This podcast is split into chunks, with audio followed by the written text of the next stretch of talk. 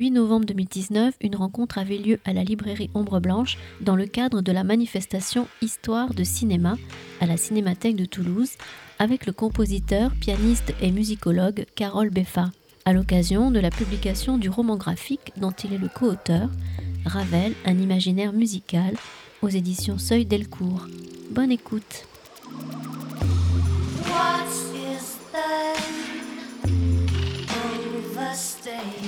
Euh, bonsoir.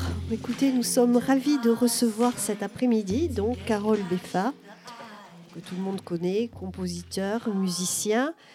Il vient nous voir là alors pour, pour deux choses. Il est à Toulouse. D'abord parce qu'il est co-auteur de ce magnifique euh, livre graphique, Ravel, un imaginaire musical, aux éditions de Seuil Delcourt.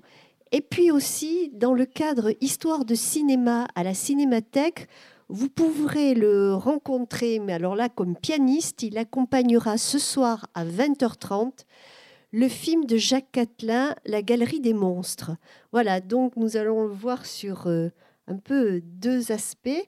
Euh, je vais le laisser donc présenter ce livre, coécrit bien sûr, avec euh, Alexis Cavaillès, c'est ça? Et Guillaume Métayer. Donc, dans un premier temps, euh, Carole va nous présenter le roman et puis ensuite vous pourriez lui poser toutes les questions possibles et ensuite la dernière partie, ce sera une partie de dédicace. Voilà. Merci Carole d'avoir accepté cette invitation. Merci beaucoup. Merci à Ombre Blanche de m'accueillir. Euh, donc je vais vous parler un tout petit peu de, de ce Ravel. Ravel qui est sous-titré Un imaginaire musical. pourquoi un imaginaire musical? Parce que euh, il s'agit d'une certaine façon d'une biographie, biographie euh, en images, qu'on appelle parfois aussi biopic, plutôt quand il s'agit d'ailleurs d'un film. Ça, c'est une première chose. Euh, mais il s'agit aussi d'un livre dans lequel nous essayons autant que possible, mes co-auteurs et moi, et je vais préciser de qui il s'agit, nous essayons autant que possible de donner la parole aux œuvres, c'est-à-dire de parler de notre ressenti à la musique de Ravel et d'essayer autant que possible de parler de musique avec des mots et avec des images. D'où m'est venue l'idée de me lancer dans une telle aventure. J'avais euh, terminé le travail de promotion euh, d'un livre aux éditions du Seuil qui s'appelle Parler, composer, jouer, sept leçons sur la musique, qui était en réalité euh, une réécriture de mes cours au Collège de France l'année où j'occupais la chaire de création artistique, qui était 2012-2013.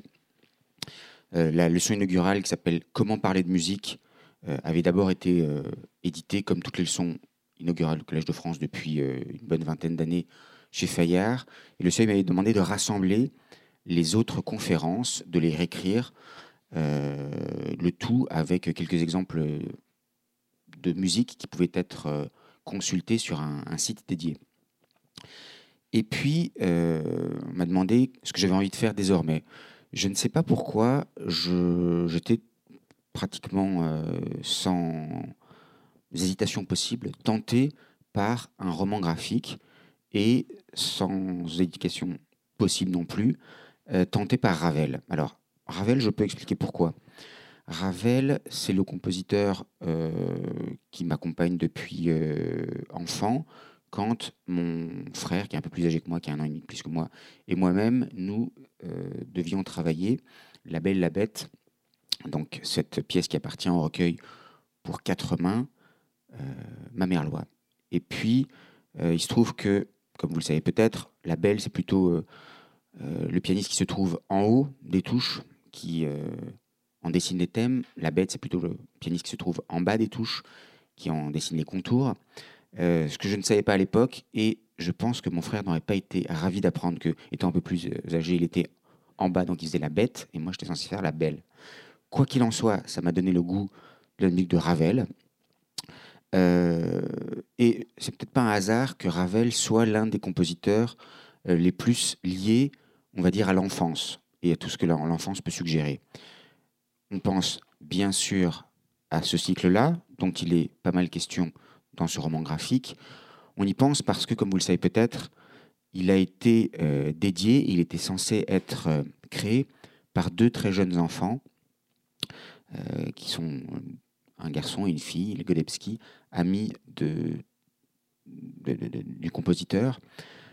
Il y a aussi évidemment, dans un autre genre, tout autre genre, cette fantaisie lyrique, on peut dire que c'est un opéra en fait, L'enfant et le sortilège, dont il est beaucoup question, livré de l'extraordinaire Colette, peut-être la plus grande styliste euh, du XXe siècle pour moi.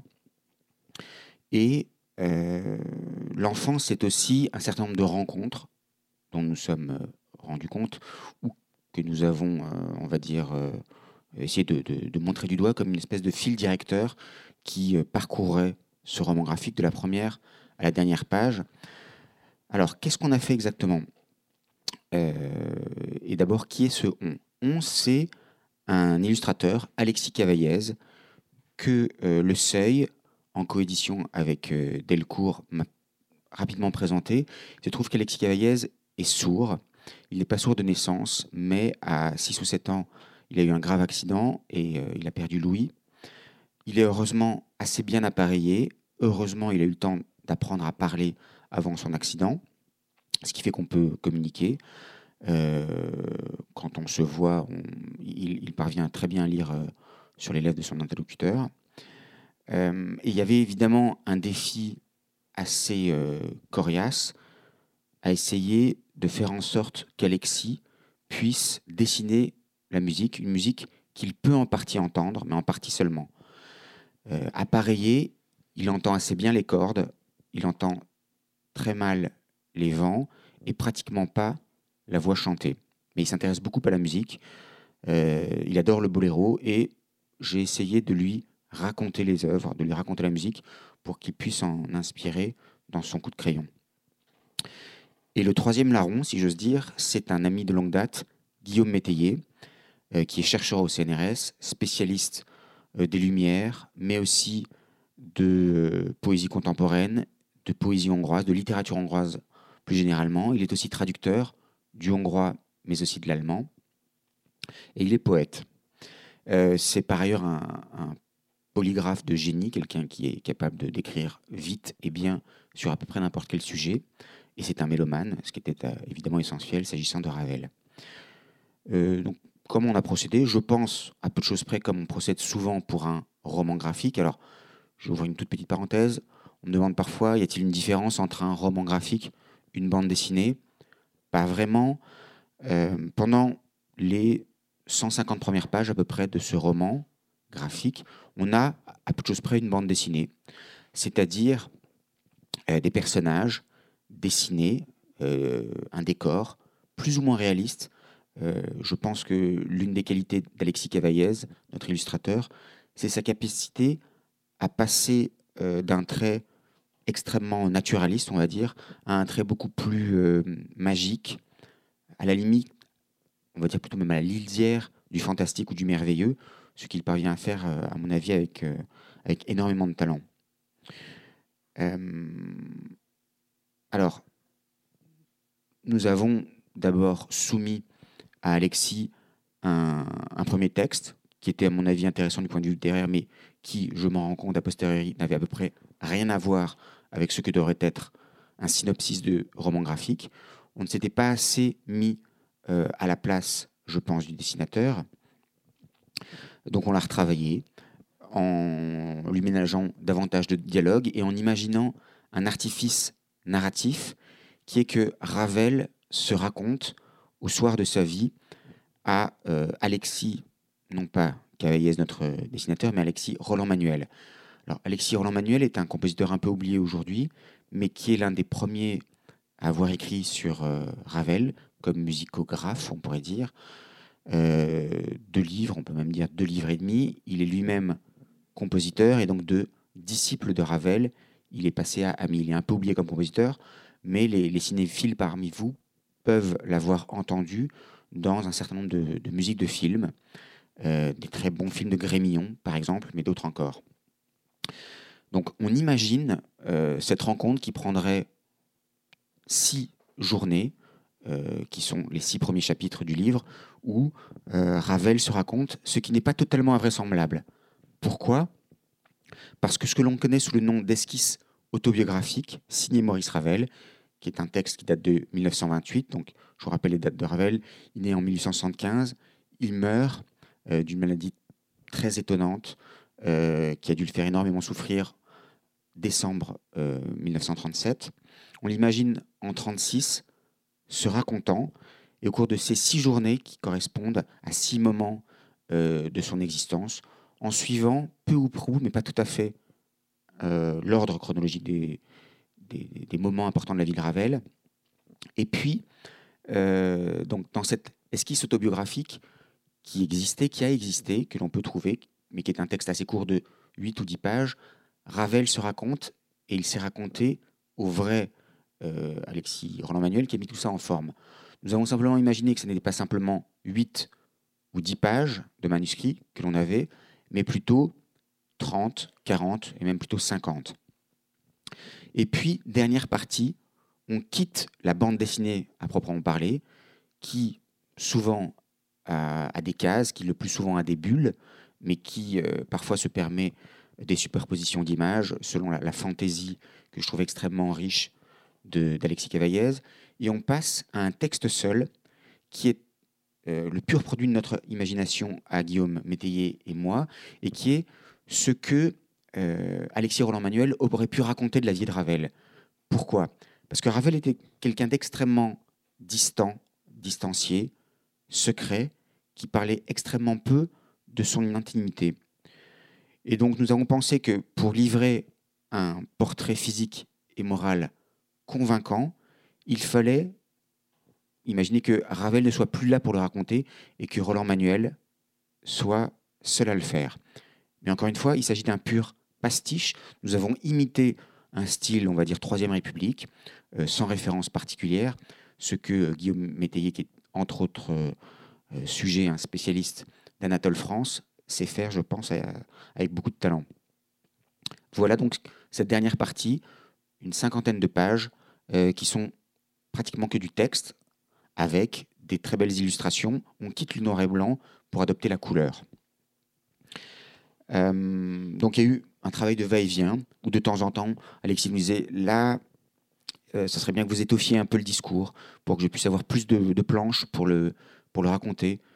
Euh, ici, au contraire, il serait bon que vous raccourcissiez votre description du belvédère. Alors qu'est-ce que c'est que le belvédère? C'est cet endroit à Montfort-la-Maurie euh, que Ravel, euh, après la Première Guerre mondiale et jusqu'à sa mort, va occuper.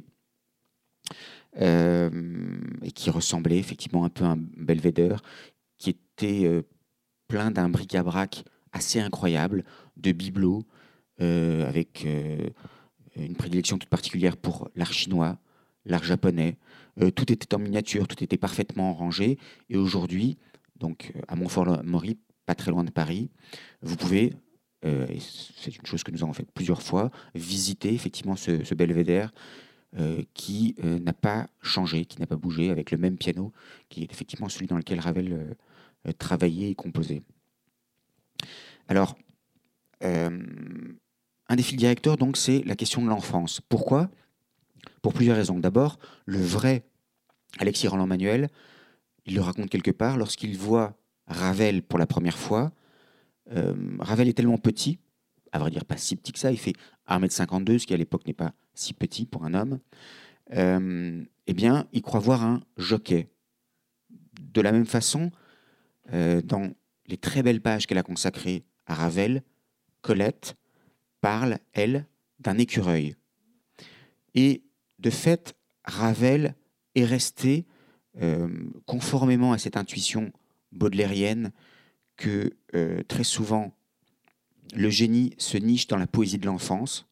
De très beaux vers de, Baudelaire qui vont dans ce sens-là et qui, à mon avis, s'appliquent à merveille à Ravel. Conformément donc à cette intuition, je pense que l'on pourrait dire que Ravel est resté un grand enfant. Euh, d'où, alors il y a beaucoup de facettes dans, sa musique, mais d'où cette apparence simplicité que l'on a dans certaines pièces. Et là, on citerait évidemment volontiers euh, Tout ma merlois jusqu'au jardin féerique, étonnant de simplicité et de beauté, mais on pourrait citer aussi bien d'autres pages euh, plus tardives. D'où également et ça c'est une chose qu'on raconte, le fait qu'on on pouvait le voir comme ça dans les jardins de Montfort jouer au diabolo, qu'il passait parfois des heures et des heures à jouer avec des enfants, accroupis, à toutes sortes de jeux qu'il inventait. Et encore, jusqu'à ces derniers mois, il était content de pouvoir jouer au football à Montfort-la-Maurie, sur la place du village. Jusqu'à encore très récemment, des habitants de Montfort-la-Maurie, euh, qui aujourd'hui auraient probablement 90 ans, se souvenaient d'avoir pu jouer au foot avec, euh, avec Ravel, ce que j'aurais adoré pouvoir faire. J'en profite pour euh, ouvrir une petite parenthèse. Pourquoi Ravel? D'abord parce que je pense que c'est avec Bach, et pour des raisons pratiquement opposées, le compositeur que je préfère. Pourquoi des raisons opposées? Bach, c'est le compositeur du contrepoint, c'est-à-dire de la superposition des lignes, là où Ravel est plutôt le génie de l'harmonie, même si Ravel est par ailleurs un des plus grands mélodistes qui soit. Euh, Ravel a, cet art, que n'a pas toujours Debussy, qui est évidemment aussi un très grand génie, de euh, composer des mélodies euh, qui vous resteront en mémoire. Pourquoi est-ce que le boléro est un tube? Pourquoi est-ce que le boléro est une de ces œuvres qui, en moyenne, est jouée tout le temps, quelque part dans le monde? Probablement par cette capacité assez étonnante qu'a Ravel, d'abord d'imaginer une musique aussi obsessive et obsédante, qu'elle est finalement bâtie sur deux thèmes simplement, ce qui n'est pas grand-chose, qui se déroulent dans un incroyable crescendo orchestral sur une quinzaine de minutes, un peu plus.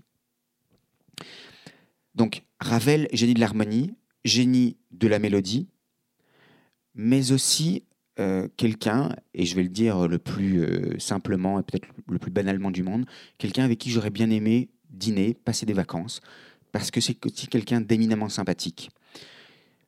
Alors, euh, Jean Echnoz, qui a publié il y a une dizaine d'années un roman qui s'appelle Ravel, nous a donné l'image d'un Ravel froid, distancié, presque chirurgical dans son sens de la distance et dans son refus de parler de lui-même euh, de s'épancher. Je pense que ce Ravel existe. Et il se trouve que ce Ravel a peut-être pris le dessus. Euh, se concentre sur les dernières années de la vie de Ravel, très exactement, c'est-à-dire qu'il prend Ravel euh, à la fin du mois de décembre 1927, alors qu'il est prêt à embarquer sur un paquebot pour partir aux États-Unis, faire une, tournée de quelques mois, et euh, le livre prend fin dix ans plus tard. Je pense que ce Ravel encore une fois, assez froid, qui correspond assez, d'ailleurs, à l'écriture blanche, typiquement édition de minuit, qui est celle euh, de Jean Echnoz. C'est un Ravel qui existe. Mais il y a aussi un Ravel incroyablement coloré, un Ravel souriant, un Ravel dont on a l'impression qu'il ne porte plus sur ses épaules tous les soucis du monde, euh, qui est encore une fois ouvert vers les autres, un esprit incroyablement curieux, cosmopolite, et c'est aussi ce Ravel que nous avons cherché à rendre, qui est un Ravel euh, plein d'humour, qui est un Ravel dont la correspondance est toujours d'une incroyable vivacité. Euh, c'est ce Ravel qui est capable de passer dans sa correspondance, encore une fois, euh, du coq d'un sujet à l'autre. c'est aussi lui qui cisèle ses phrases comme il cisèle sa musique. Et il nous a semblé intéressant de le montrer, encore une fois, au moyen d'un texte euh, qui souvent essaye d'épouser ce sens de l'humour, du calembour, de la gouaille, qui était celui de Ravel, et qui à d'autres moments, au contraire, est beaucoup plus polissé, sophistiqué, euh, comme pouvait l'être sa musique, qui pouvait passer en un rien de temps de l'un à l'autre. Euh, alors, le fait de mobiliser comme ça un personnage imaginaire, euh, ou plutôt un personnage réel, mais euh, de lui confier des phrases qu'il n'a jamais prononcées, qui serait Alexis Roland Manuel, nous a évidemment conduit à nous poser la question de euh, la vraisemblance. Je pense qu'on peut dire qu'à peu près tout ce qui est dans ce roman graphique, vous en jugerez par vous-même si vous le lisez, à peu près tout est vrai tout est en tout cas vraisemblable. Alors il se trouve que Roland Manuel ne conduisait pas de voiture. À un moment, on le fait arriver à Montfort en, voiture. Euh, il se trouve que nous avons imaginé quantité de scènes qui auraient pu se produire qui ne se sont pas produites. Mais pour le reste, il me semble, et quelqu'un qui a publié il y a un an ce qui s'appelle l'intégrale Ravel, qui est un livre extraordinaire qui rassemble toutes les lettres de Ravel que l'on connaît à ce jour, plus quantité de documents, depuis euh, le, euh, le, contrat signé avec Colette et les éditions Durand pour la composition de L'enfant et le sortilège, jusqu'à ces quelques lignes assez magiques de critique musicale, euh, parce que Ravel a pratiqué la critique musicale, un peu moins que Debussy, mais il l'a fait, et avec le même bonheur, avec une sûreté de jugement qui, a posteriori, nous laisse pantois. Donc tout ça, ça fait partie des choses qu'on a voulu dire. Euh, il y a aussi d'ailleurs le personnage de Ravel euh, dans ses rapports avec euh, Colette. Pourquoi est-ce que j'insiste sur Colette? D'abord parce qu'encore une fois, les quelques pages qu'elle laisse sur Ravel, celles qui ont été comme un hommage posthume qu'il lui a rendu, sont pour moi parmi les plus belles de la littérature. Je, je place la barre, je crois, assez haut, mais je pense que c'est justifié.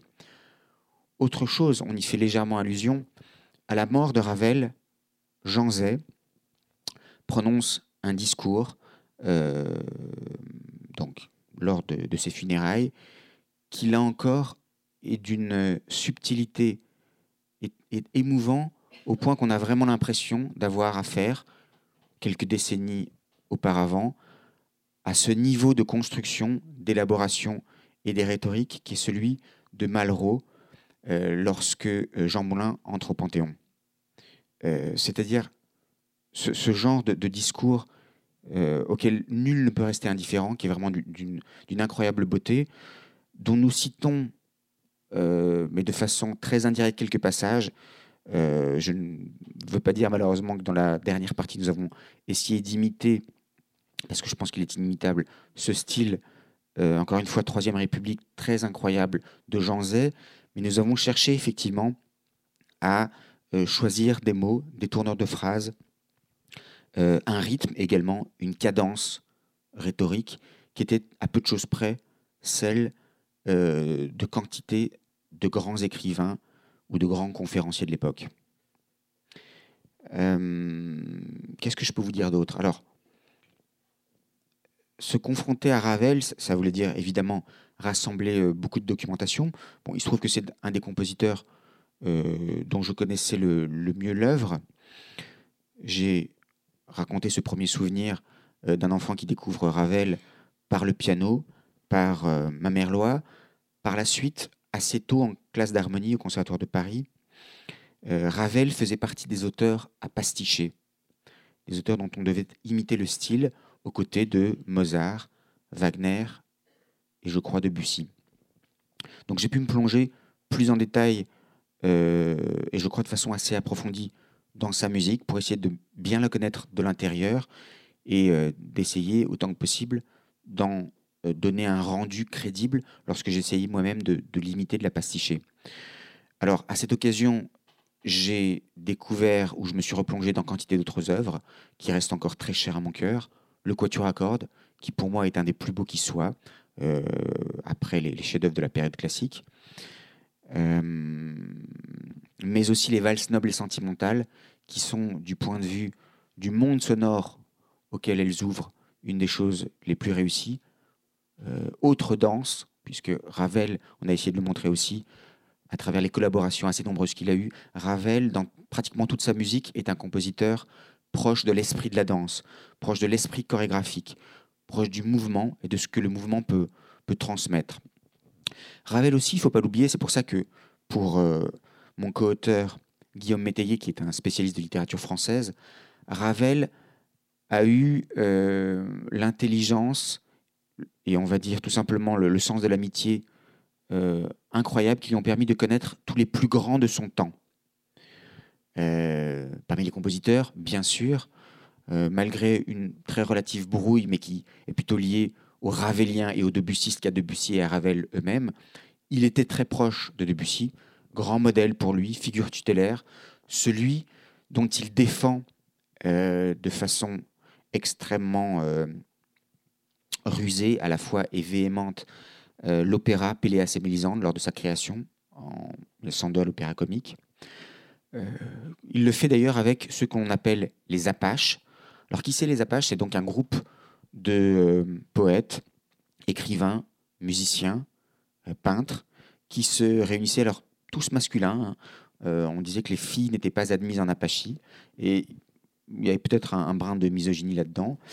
Euh, en tout cas, ils se réunissent chez les uns, chez les autres. Euh, et pourquoi Apache? Alors, les Apaches à l'époque, c'est, on va dire, un petit peu comme les loupards. C'est les, les, chefs de bande. il se trouve que, dévalant la, la rue de Rome, à Paris, il tombe nez à nez avec un vendeur de, journaux qui est obligé de les, les éviter comme ça brusquement et qui dit attention les Apaches. Et euh, comme souvent euh, un certain nombre de, de noms, vous prenez euh, une chose qui est censée être connotée négativement et vous le retournez en quelque chose de positif. Et donc voilà ce qui est devenu ce sobriquet de les Apaches, cette compagnie de, plusieurs artistes. Parmi ces, artistes, cinq d'entre eux, à qui Ravel va d'ailleurs dédié les cinq mouvements d'un de ses chefs-d'œuvre pour piano, qui sont les miroirs. Euh, ça, c'est une partie de, son existence, donc de celui qui, parvient euh, à se tenir au courant de tout ce qui se fait de grand dans son temps. Il y a la, la, partie Apache, puis un peu plus tard, vous allez avoir le Ravel du bœuf sur le toit, qui rencontre Cocteau, qui sympathise avec euh, Painlevé qui est assez proche des Clémenceaux. Euh, c'est le Ravel qui se rapproche aussi de, Paul Morand, qu'il euh, va d'ailleurs mettre en, musique, c'est sa dernière partition achevée. Et puis, c'est aussi le Ravel qui sort traumatisé de la Grande Guerre.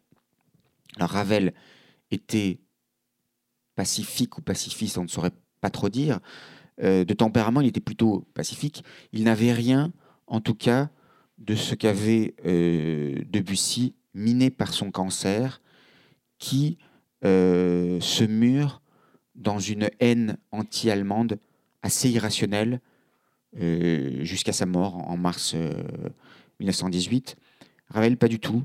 Ravel sollicité pour écrire, pour signer une pétition dans laquelle on lui demande de rester solidaire de certains musiciens français qui voudraient exclure des festivals, des lieux de concert, toute musique allemande.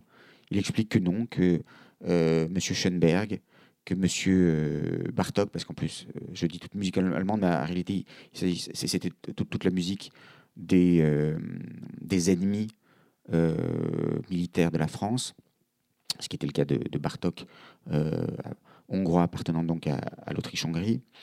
Donc il explique que non, euh, il n'y a aucune raison, et que lui, le plus euh, internationaliste de tous les hommes, en art, mais en art seulement, est nationaliste. Alors, traumatisme de la guerre, qui coïncide aussi avec le traumatisme de la perte de sa mère, sa mère qu'il adore. Ravel a baigné dans un environnement familial euh, tout à fait privilégié. Euh, il aime son père, son père qui est un inventeur, celui qui aurait pratiquement inventé une des, premières euh, voitures, qui a déposé quantité de brevets, et qui, par ses origines, le rattache de la Suisse. On a pu dire, un peu méchamment, de Ravel que c'était un horloger suisse, et que son sens de l'extrême minutie, de la précision, euh, il l'héritait en partie de son père. Qu'en revanche, ce sens, on va dire, tout, euh, apollinien, euh, très ensoleillé, très méditerranéen, du soleil, de la mer, c'est plutôt une, chose qui lui vient du Pays basque, d'une part, de l'Espagne, de l'autre. Mais tout cela a pu être composé dans certaines œuvres, par exemple sur des poèmes d'Aloïs Bertrand, euh, par un goût au contraire pour, euh, on va dire, les, les brouillards nordiques, par une certaine poésie euh, qui est celle du premier romantisme allemand.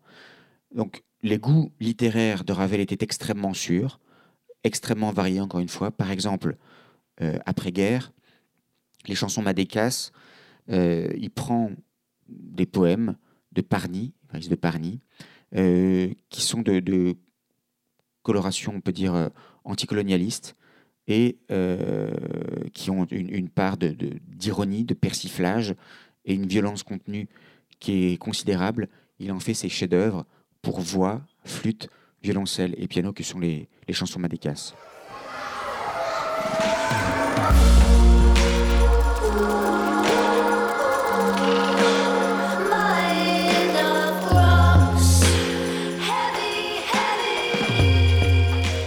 Venez d'écouter Carole Beffa pour la publication du roman graphique Ravel, un imaginaire musical, aux éditions Seuil Delcourt, dont il est le co-auteur avec Guillaume Étayer et Alexis Cavaillet enregistré vendredi 8 novembre 2019 à la librairie Ombre Blanche dans le cadre de la manifestation Histoire de cinéma à la Cinémathèque de Toulouse du 8 au 16 novembre.